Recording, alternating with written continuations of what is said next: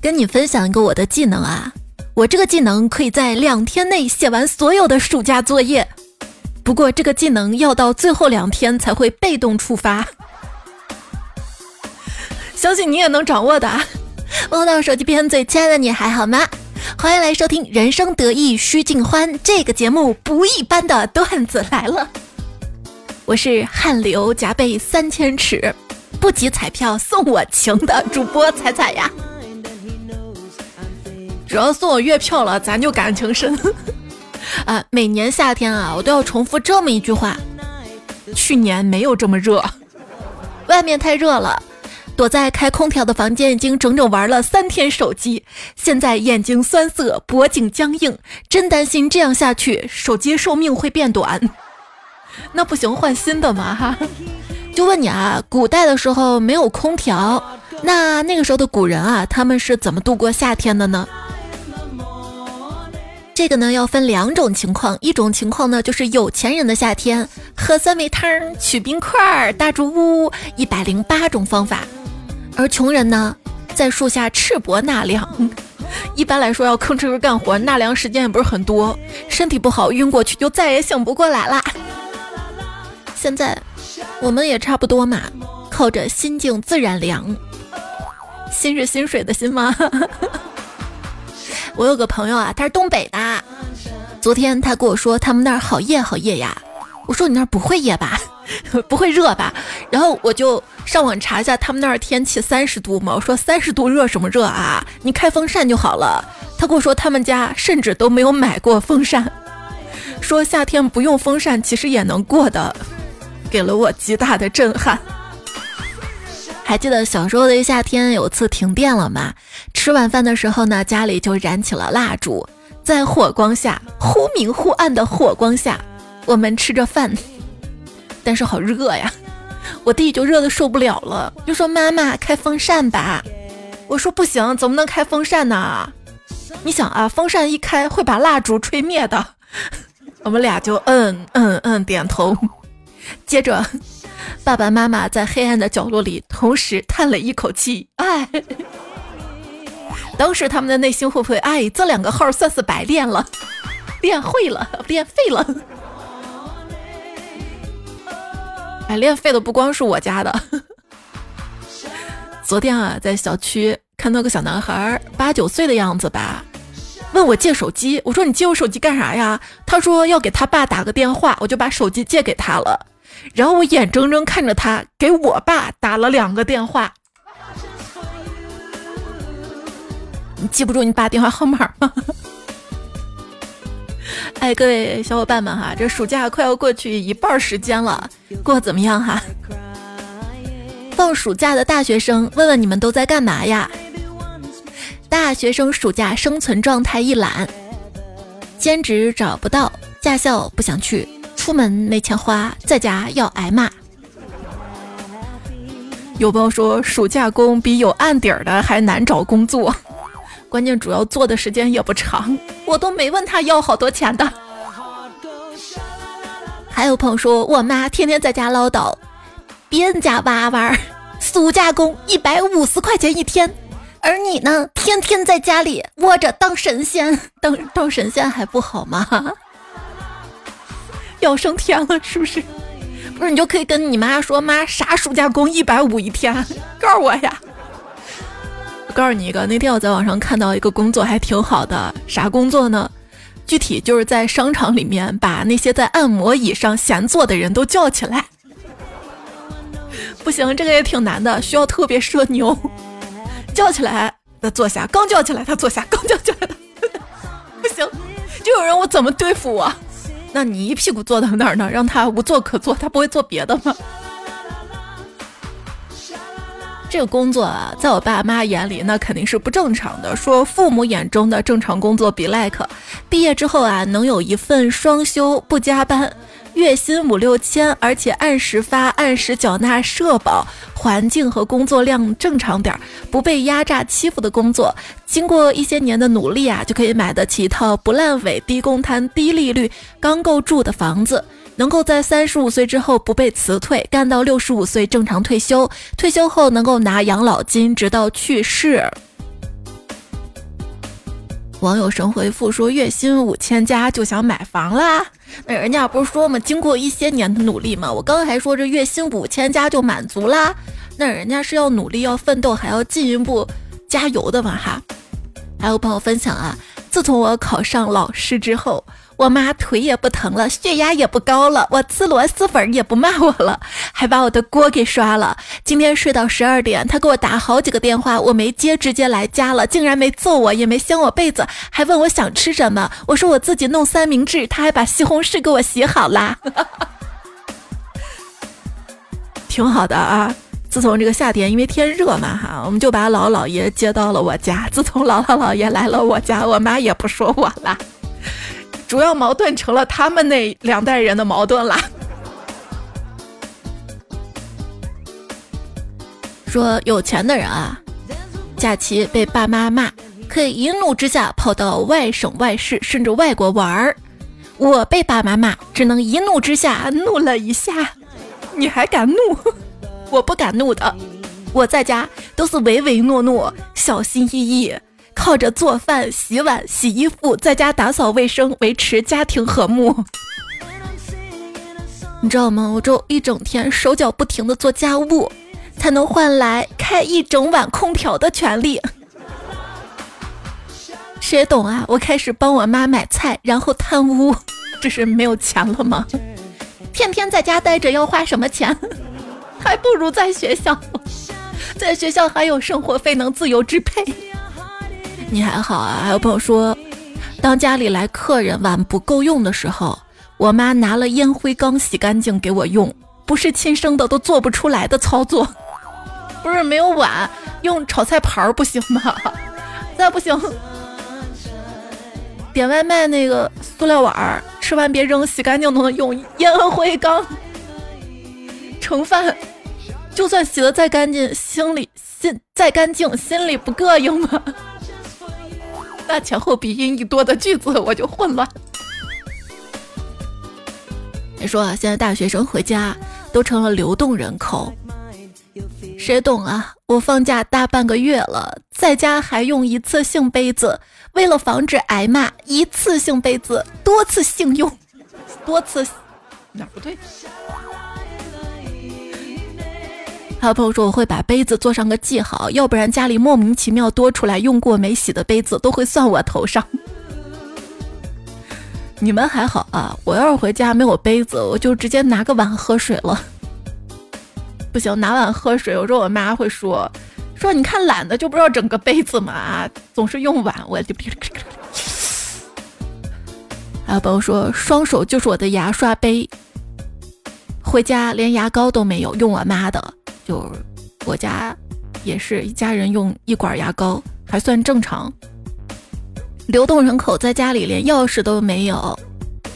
行了，你们别夸张了，好吧？大学生在家哪有那么卑微？不说了，赶紧玩会儿手机，待会儿十点就关网了。你提前把段子来了下载好啊，就算没有网了，你还可以离线收听。家里十点就关网呢，几点来网呢？之前的段子，省得你说我老说以前的段子，我以后标注下，我知道这是我播过的段子。说早上起来啊，发现家里网没了嘛，赶紧跑到客厅去看怎么回事儿。原来是爸爸把路由器的电源给拔了。爸爸得意洋洋跟我妈说：“这可比每天早上敲门叫他吃饭容易多了。”哈哈哈哈看把你们得意的！我再播这个段子，我就发现这个段子的 bug 了。笑死！我早上根本醒不过来。就算没有 WiFi，我用流量不行吗？哎，我们家这个 WiFi 为啥他们总叫歪坏？歪坏？后来我明白了，它不仅容易歪，还容易坏坏。峨眉小道士说：“同学们啊，放暑假回家记得要经常说，妈少看点朋友圈，看久了对眼睛不好。”爸，视频不要看太久，坐久了要起来活动活动。你个熊孩子，别玩平板了，作业做了吗？不是为了让大家夸你懂事儿了，是因为你发现这样做了才会让家里的网速快起来。放暑假前，瑶儿啊，啥子时候回来了？给你准备你最爱吃的啥啥啥。放暑假的时候，一天就晓得睡，一天就晓得吃，一天到晚就晓得耍手机，一天到晚就晓得玩游戏。结束了，瑶儿啊，放假没事儿就常回来看看。不不不不不，家可以常回，但不能久待。我的暑假总结。大学生放假回老家的唯一作用就是帮村里的老人解决各种手机问题，然后被夸一句“不愧是大学生”。对，还能帮七大姑八大姨贴手机膜呢，忙不完，根本忙不完。你还好，总是被夸，不愧是大学生。我这边。在村里啊，通常只有两种评价，一种就是咦，不愧是大学生；一种就是咦，还大学生呢，没有中间状态。嗯，有朋友说，为啥我一回家，手机各种疑难杂症都来了？因为就是等你回来呀。其实帮忙清理手机内存就都解决了。是的，我一个开机，一个关机，在我奶奶眼里啊，我就是一个超级黑客了。帮我奶奶换了一首凤凰传奇的铃声，夸我半个小时，说我以后要当大官儿。我在我们村定闹钟一绝，全村都夸我定的准时。我在我们村删垃圾短信最有名儿。我在我们村备注电话号码是我的强项。哦，说备注电话号码，我姥爷刚用那个智能手机的时候，让我帮他把他。存在小本本里面，就记录手写记录的那些电话号码嘛，输入到手机里面。老王巴拉巴拉什么的，谁谁谁巴拉巴拉这样子啊，我就帮他输了一天，我手指都按断了，终于忙完了。还没等他夸奖，第二天，他让我把那些去世的、打不通的号删掉。删。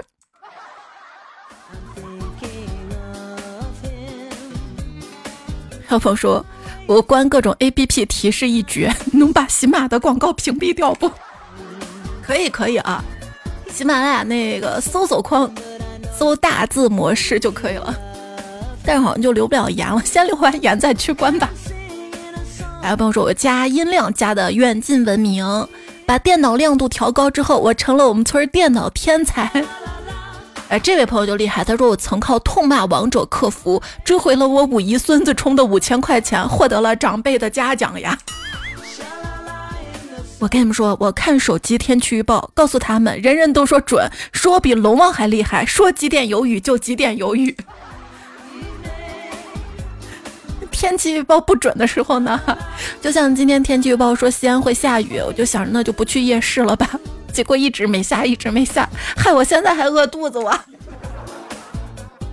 大学生回村之后，除了修手机、修电脑，还要拔花生、割水稻、黑上一圈回学校，晒稻谷、种红薯，在家比在学校还辛苦。长大代表了什么呢？长大就代表了你再也不会因为把饭吃光而得到奖励了。我外甥女儿因为吃了两碗饭，获得了五十块钱的玩具，而我吃了两碗饭，却换来了我妈大骂：“你不是减肥吗？我不是看你做的好吃吗？我是怕吃不完浪费呀，那为啥盛两碗呀？那不是锅里刚好就剩了那么一口，非要让我吃完吗？谁懂啊？我现在都这么大了。”就我妈回家开门的时候，听见塑料袋子声，哇，我就知道她回来了啊！我还要假模假式出去迎接她，看看她买了啥好吃的。哎呀，妈妈，你买都是我爱吃的，我爱死你了，就可假了。为了维系亲情，没办法。给我妈打电话，喂妈，我终于放假了，可以回家了。她说：“真的吗？太好了哈。” 我我正愁跟你爸出去旅行没人看家呢不？那我回家干啥？就是给你看家，给你浇地。我知道，我知道太阳太晒了，你那个地种的那个花儿菜没人浇就枯了，我也枯了。你不知道这夏天出去一趟，我腿上的包谁心疼我？说有的人啊可以不上班，天天旅游。有的人啊，每天上班没有时间旅游，还有的人就更惨了，每天上班没时间也没钱去旅游。嗯，当代年轻人的诗跟远方是什么？就是喂鸡种树，走路捐布。西安 City Walk 两小时游，回民街走到钟楼。回民街到钟楼需要两个小时吗？不是，走走吃吃逛逛的，差不多了。问你啊，就是不太理解，我们那个年代啊，通讯不发达，为什么那些顺口溜就全国统一呢？这主要靠那些转学的孩子，那些吟游诗人们啊！谢谢你们。就跟大家说啊，冲奶的时候呢，如果找不到搅拌工具，可以试着用钥匙。这种做法的发明者是李白，有词为证：要死能冲奶，我要学李白。你这个词儿还是个歌词儿啊？有人问高中生，感觉文笔已经超越杜甫、李白了，怎么办？那有啥？我比杜甫好两倍呢。跟你念念我的诗：四个黄鹂鸣翠柳，两行白鹭上青天。是不是两倍？还有呢，两个黄鹂炒一锅，一行白鹭上西天。烹金宰杀且为乐，会须一饮三万杯。举头望三体，低头思故乡。床前明月光，对影成三人。床前明月光，迷暗一桩桩。举头玩淡定，低头问元芳。你还好吗？李白乘舟将欲行，忽闻水中喊救命，扑通一声跳下去，捞起一看是汪伦呐。汪伦呐，后宫佳丽三千人，不及汪伦送我情。床前有电脑，有网真是好。举头插网线，低头把汗撩。鼠标轻轻点，键盘啪啪敲。网络海水深千尺，不及哥哥送我钱。哎哎，你这什么三观？天涯何处无芳草，处处闻啼鸟。问君能有几多愁？小小竹排江中游。两岸猿声啼不住，让泪化作相思雨。千呼万唤始出来，得来全不费工夫。小楼昨夜又东风，留取丹心照汗青。京口瓜洲一水间，一行白鹭上青天。轻轻的走，正如轻轻的来；挥一挥衣袖，不带走一片彩彩。然后还要留清白在人间。垂死病中惊坐起，一枝红杏出墙来。人生自古谁无死？春宵一刻值千金。段子不来过夜半，常使英雄泪满襟。问世间情为何物？两岸猿声寡啼不住。那个呱是啥？那个呱是两岸猿声啼不住，惊起蛙声一片。春宵一刻值千金，绝知此事要躬行。洞房花烛夜。无忘告乃翁，那你那乃翁他管的事儿有点多了。一枝红杏出墙来，飞入寻常百姓家。洛阳亲友如相问，轻舟已过万重山。鹅鹅鹅，曲项用刀割，白毛加瓢水，点火盖上锅。口水流下三千尺，一摸口袋，没有钱。因为没有钱啊，诗人一边被追杀，一边写诗，诗词呢就用错了词语，或许这就是仓皇失措。苏轼：荷叶无月，何处无竹柏？旁边的张怀民说：“就是的嘛，干嘛非今晚叫我呢？” 王羲之在写《兰亭集序》的时候啊，有人在旁边逼逼。王羲之就说：“闭嘴，影响思绪。”触景生情啊，你就占俩字儿，生情是吧？畜生，你怎么戾气这么重啊？因为是周一上班呐。周一上班的状态，哪里来的猫猫狗狗？给我死远点儿！电梯停在二十四楼，停了一年，怎么还不下来啊？公交车这么慢，想让老子抬着你走吗？啊，挤什么呀？我 A 都要挤成 D 了。而周五下班呢，享受人潮的拥挤，这是人生百态，这是生活的烟火气。就是同样是火气生出来的火气，就给人感觉特别冲，烟火气。就那种慢悠悠的、悠闲自得的感觉，就不要生气啊！生什么气呢？特别想跟我爸我妈说，但是不敢说，一说他们就会说：“你看看你，我能不生气吗？”啊，我说东亚家长有种魔力，你跟他们倾诉烦恼，会让烦恼加倍；你跟他们分享喜悦，会让快乐消失。对，每次我看到特别好玩的笑话嘛，想跟他们讲。结果他们就总能把一个笑话变成了价值观教育课，跟他们讲了啥，你就不管啥笑话啊，他就会说我呀，我这辈子也不求什么，就求有关系吗？然后就不跟他们说话了。你不跟他们说话吧，他们又说我家那孩子就不愿意跟我沟通。有时候特别想爸爸妈妈能够主动过来。抱抱自己，或者，哎，就别求他们说爱了。有没有感觉到，爸妈一旦要表达爱的时候，那个“爱”字儿就会被屏蔽掉？是我们家的那个违禁词儿吗？他们只是不会特别直达的表达，不代表他们不懂爱，不会表达。他们表达爱有他们自己特定的方式，包括他们道歉的方式，就是做几道你爱吃的菜。你以为这样我就会原谅你了吗？呦呦呦，那不原谅怎么办呢？说家庭里百分之八十的矛盾都来自于不会好好说话。毁掉一个人很简单啊，只需要不动声色的否定他。之前我问过我妈，我说你看现在小孩呢要鼓励式教育啊，要多夸夸他，孩子才会越来越棒。你看你小时候光会打击我，我妈说这叫挫折教育。我觉得所谓挫折教育，应该是家长引导孩子如何的面对挫折，而不是家长化身为孩子最大的挫折呀。很奇怪，每次我说我想养小狗，大人们就会劝我：“你才多大，先把自己照顾好了再说。你养得起吗？小狗也是一条生命，你要想清楚，你有能力对它负责吗？”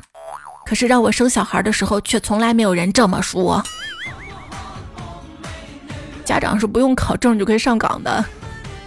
造小孩的好处，我在想有什么好处？造小孩的好处和坏处分别是什么呢？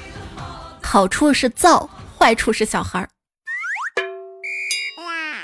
当你的爸妈不经常看见你的时候，他们就会更尊重你。问你啊，你说为什么现在成年人生育的欲望越来越低了呢？六零后疯狂催生，七零后不可再生，八零后生完又生，九零后自力更生，零零后还是学生。有人说带孩子太难，左手孩子辅导，右手赡养私老，房贷车贷不少，钱还非常难搞。有的家庭作业甚至变成了家长作业，不写作业母慈子孝，一写作业鸡飞狗跳。别说生育欲望了，生存欲望都低了。单狗永不为奴。他说：“不是不生，是调生。等我退休以后，如果还有能力的话，我肯定生。”跟同性在一起，家长不同意怎么办呢？你就说：“我听大师说了，我跟他本是观音身边的金童玉女，因不慎打翻了玉净瓶。大师说：凡心已动，潜下凡间轮回，本该七世姻缘。”可是第七世误投为女胎，大师说，佛为众生，不看俗相，男相女相皆是众生，这也是历练。你确定吗？你确定这么一说能行吗？我就发现啊，很多长辈的观念是没有办法改变的。就过年的时候，我妈说起家里有个亲戚四十多岁了没结婚，孤零零过得可惨可惨了。我说没有吧，人家有房有车的，天天晨跑，还到处旅行的，我看过得挺开心的呀。我妈说他装的，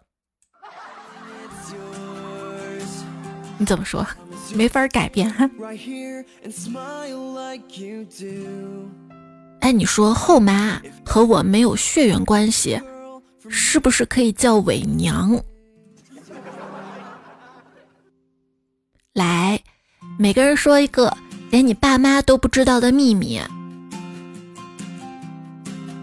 连我爸妈都不知道秘密啊？那我为啥让你知道？我 我想加个互动话题吗？有没有一个连你爸妈都不知道秘密呢？欢迎留言区哈，留留下来，在哪留？就是喜马拉雅 APP 嘛。找到段子来了专辑，找到这期节目留言区哈。留言区呢，如果是最新版的话，在右下角中间啊，最中间那个票，月票的票哈，它为什么在最中间？现在可知道它有多重要了，重要的放在最中间了哈。也希望给我投月票啊，还有点赞分享，感谢你的支持。哈，特别特特特特特，就特别感谢嘛。特的我舌头打结了。那过节快乐，小时候秘密爸妈不知道的。我小时候拿过爸妈的钱，你小时候拿过吗？你小时候拿过爸妈的钱，你会去买什么东西呢？我拿了钱，什么东西都没有买。对，一般我不会先花掉的，我能扛得住我爸的揍之后，我再花。说，小时候想拯救世界的那群孩子，现在都在尽全力的拯救自己。也是长大之后才发现，连自救都难，谈何去救世界呀？很多人很小的时候啊，将爸妈视为英雄；青少年时期呢，将爸妈视为反派；等最终成年之后，才将父母视为他们原本的样子。当小孩成为大人之后。就知道其实大人也没什么了不起的，同理的还有领导啊，那些所谓的精英啊，还有那些看起来看起来很了不起的社会角色哈。人性最大的恶什么？就是在自己最小的权利范围内，最大限度的为难别人。就是看到知乎上有人就问家人的哪些行为最令你讨厌呢？一个高赞的回答是。把家当成情绪的垃圾场，对外恭恭敬敬，对内凶神恶煞啊！父母做过什么让你突然寒心呢？一个回答说：小时候啊，爸爸在饭桌上指着一条鱼说：“你要懂得孝顺，像吃鱼呢，就要把刺儿少的鱼肚留给父母，自己吃刺儿多的鱼背。”当时我牢记在心。此后十余年，只要饭桌上有鱼，我就只吃鱼背。后来有一天，我们突然聊起这件事儿，我说：“爸，你的话我记了很久。”本意是希望他能夸我一下，我爸却忘了，嗤笑着说：“ 你会有这么孝顺？我就是看你爱吃鱼背肉。”那刻真的好心凉啊，好像自己坚持了十几年，就做了一件没用的破事儿。这就让我想起了我妈跟我讲的事儿啊，就是我妈，我亲妈啊。其实她的原生家庭就不是特别的完美，所以就跟镜子一样，或者影子一样，或者连环扣一样。我姥爷姥姥对我妈的一些说话方式啊、行为啊，有时候我妈就不自觉带到我身上，我也觉得很痛苦哈。这个事儿我跟我妈是谈过心的，我妈就给我讲她小时候特别寒心那件事儿。他们那个时候嘛，就。八十年代吧，当时学校就教育孩子嘛，讲五讲四美，五讲四美，什么讲文明、讲礼貌，哈，要知道说谢谢啥的啊。有次我姥爷带我妈去看病，医生检查完之后呢，我妈就对医生说了一句谢谢。我妈觉得这是老师教的呀，很好啊，很棒，家长应该表扬。我姥爷也就嗤笑嘛，嗤之以鼻的，他还谢谢啊。回来就跟我姥姥就讲这件事儿。他还跟人家说谢谢呢，哟哟哟，长本事还就嘲笑、讥讽。跟我妈说特别寒心，就是说我姥姥爷基本上是不会鼓励和表扬我妈的，从小就在打击中长大。然后他就说这也是他当时特别爱打击我的原因。但是你说这个连环扣啊，一代一代的，到咱们这代是不是可以终止了？我觉得是可以的哈。像我就经常的鼓励迷彩嘛，我夸奖他，然后我妈就发现，哎，这个小朋友怎么这么阳光，这么开朗，心态怎么这么好？他突然也会意识到什么。那天还看到有人问个问题哈，说为什么现代很多父母怕子女不孝顺呢？底下一个回复：心虚。嗯。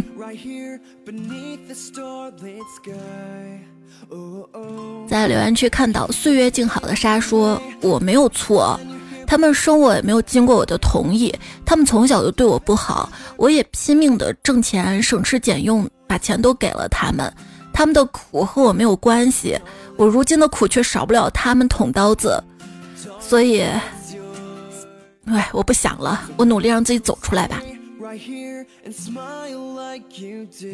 然后我。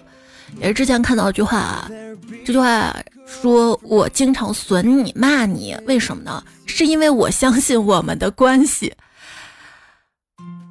这句话，我觉得它本身可能是用在情侣啊或者夫妻关系上的啊。我我可以骂你打你，但是我相信我们关系很好哈。但是用在亲子关系上也是这样的，他损你，他骂你，因为他知道。咱们这个亲子关系是割舍不掉的。我是你妈，我是你爸，我是你老子啊！对。选择单过说，小时候做错事儿挨父母打的时候，我跟我的小姐姐是俩极致的反差。我姐呀是打死都不认错，更不会告诺下次不敢了。我是我妈刚皱眉，我就赶紧收手，同时嘴上还笑嘻嘻的告饶。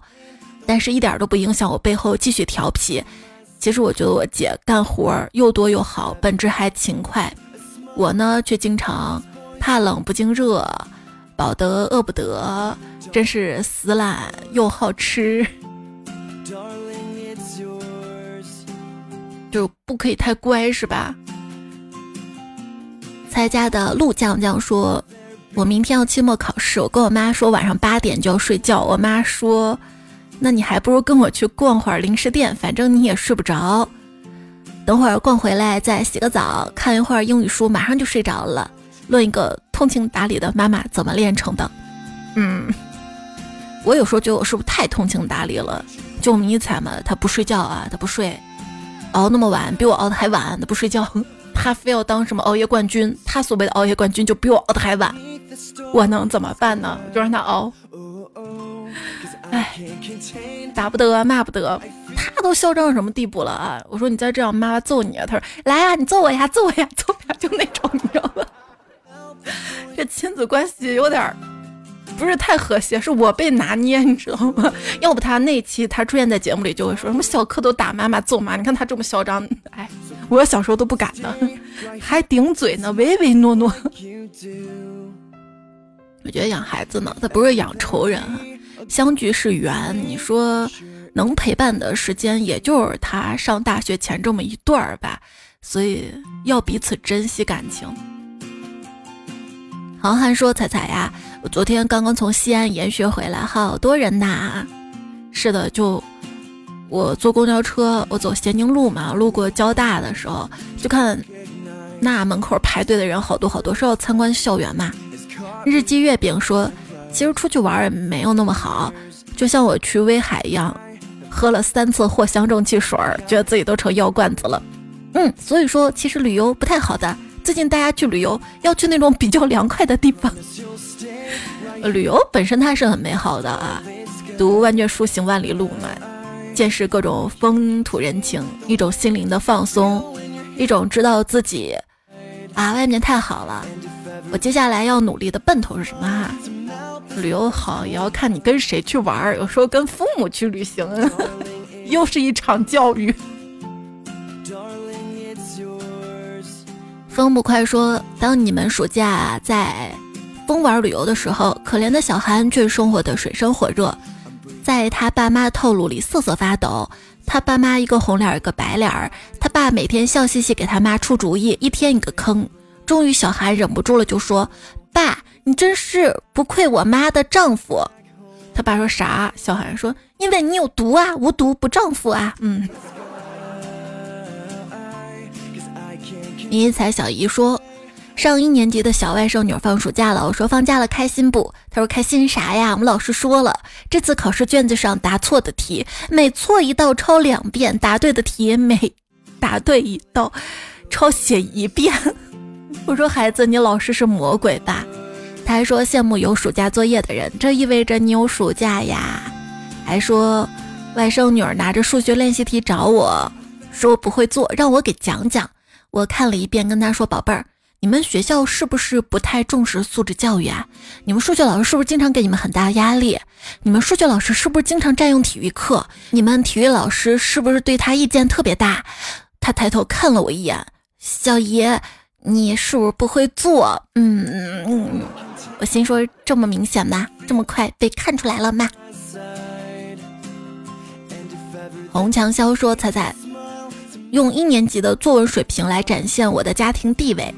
家务，爸妈一回到家，家里就顿时忙碌了起来。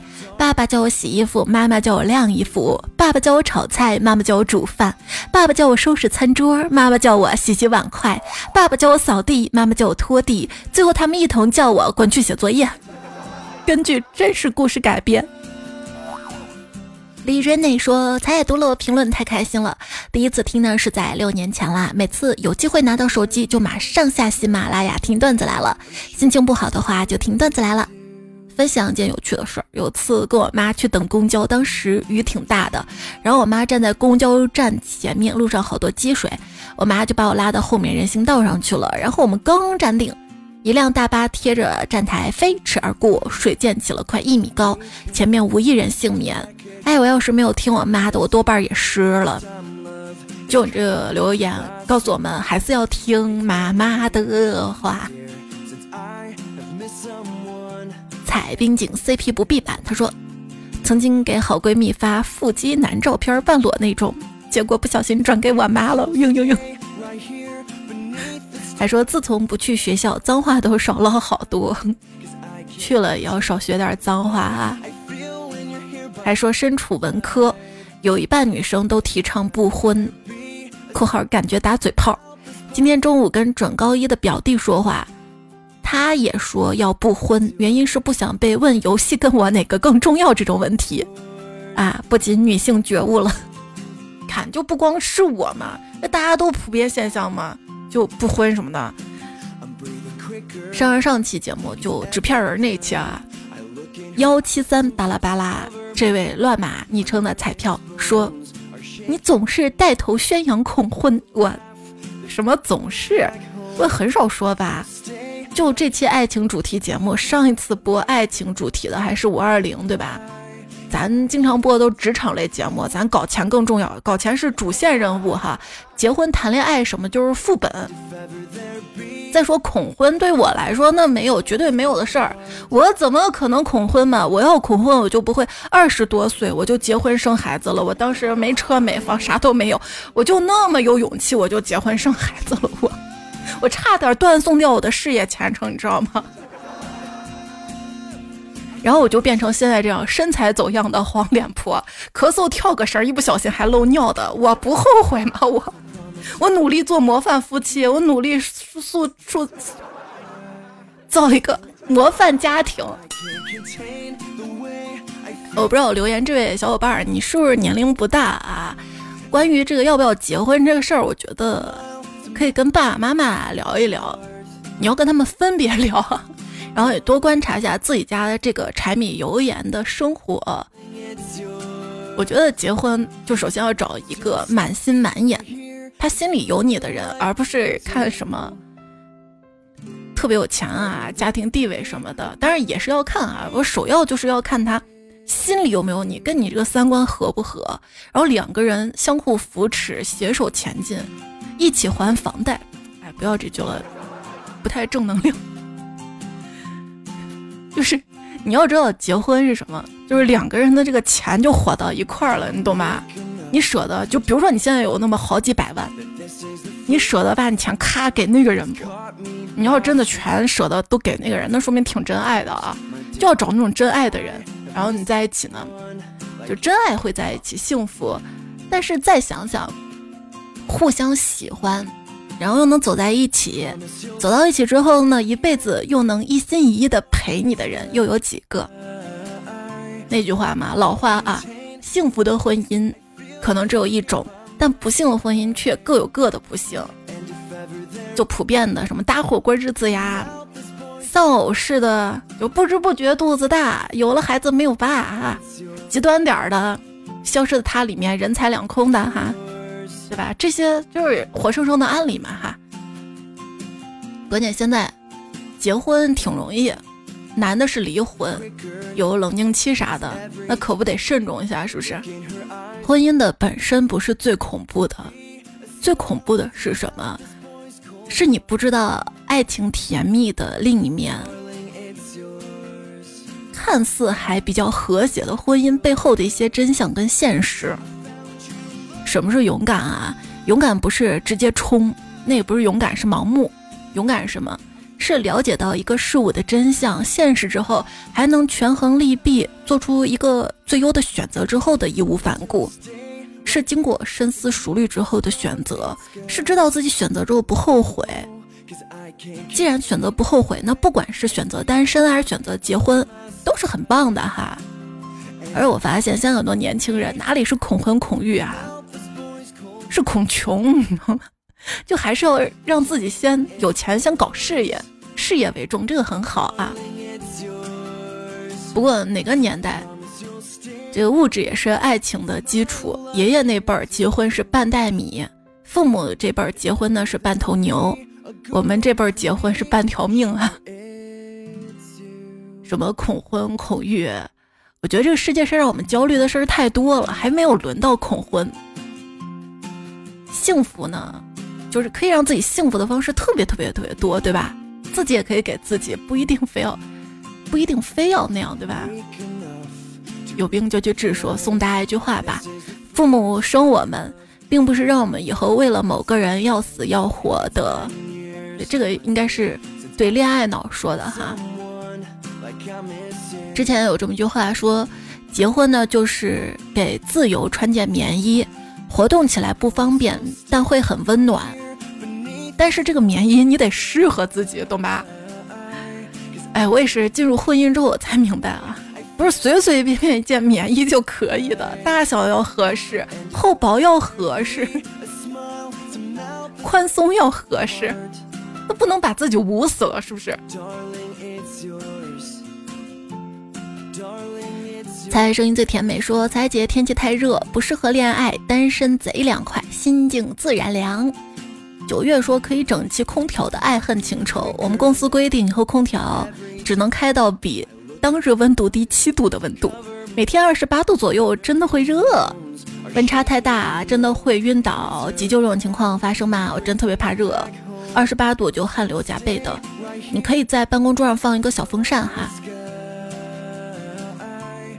还有谁留言说，我这辈子也是头一次在二房东那儿见到五级能耗的空调。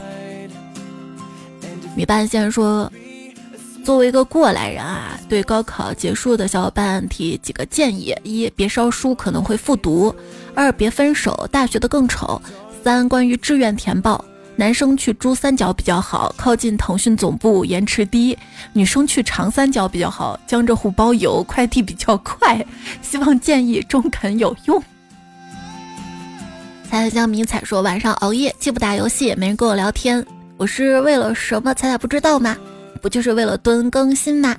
不是为了跟彩一起睡觉吗？不是因为不抱着彩彩没法入睡吗？来自回听之前节目有感而发，哎，你知道在最新期节目留言了哈。发誓再不改昵称说，为什么我提前祝你晚安？希望不会太早。现在我还不睡。听友二五四六说哪吒是三头六臂，那我是不是一头二臂？你这么优秀，把昵称就改成这个吧。琼妈雪芬说：“生活有点苦，精神上不能亏待自己了。多听听段子来了，会让你身心愉悦。谢谢你为我代言，我看你给我代言好多句子，咱慢慢读哈。”蔡声最甜美说：“因为有你，上班路上也可以笑嘻嘻，饭吃七分饱，恋爱要趁早说。听着听着睡着了，听到蔡姐读我留言了，好神奇啊！我要多留点言，希望以后很多年还有段子来了。等我老了或者昏迷不醒叫不起来，放段子绝对好使。”那就多投月票，把我留下啊！第二小迷妹说，还记得第一次听彩彩是四年级的时候，现在已经高一了。彩彩的声音非常可爱，以后也会一直支持你的。你看咱上期节目还说什么可爱最高级的赞美，我收了啊。Angel 零三五说，才来西安找你啦，你是来看他们演唱会了吧？你支持几字哥哥来着？有句歌词，不过一眨眼，青春早已蜕变。听听听我说，十年变化，咱节目也快十年了吧？时间过好快啊！欢迎小伙伴们来西安玩啊！据说最近西安特别热闹哈。西安本地有个播客节目叫八年级毕业生，八是阿拉伯数字八，喜马拉雅可以搜到的哈，可以关注一下。我最近周末也会到那边去跟他们一起录播客，因为他们就比较好带我玩哈。大家也可以听，在他们播客可以听到我的哈。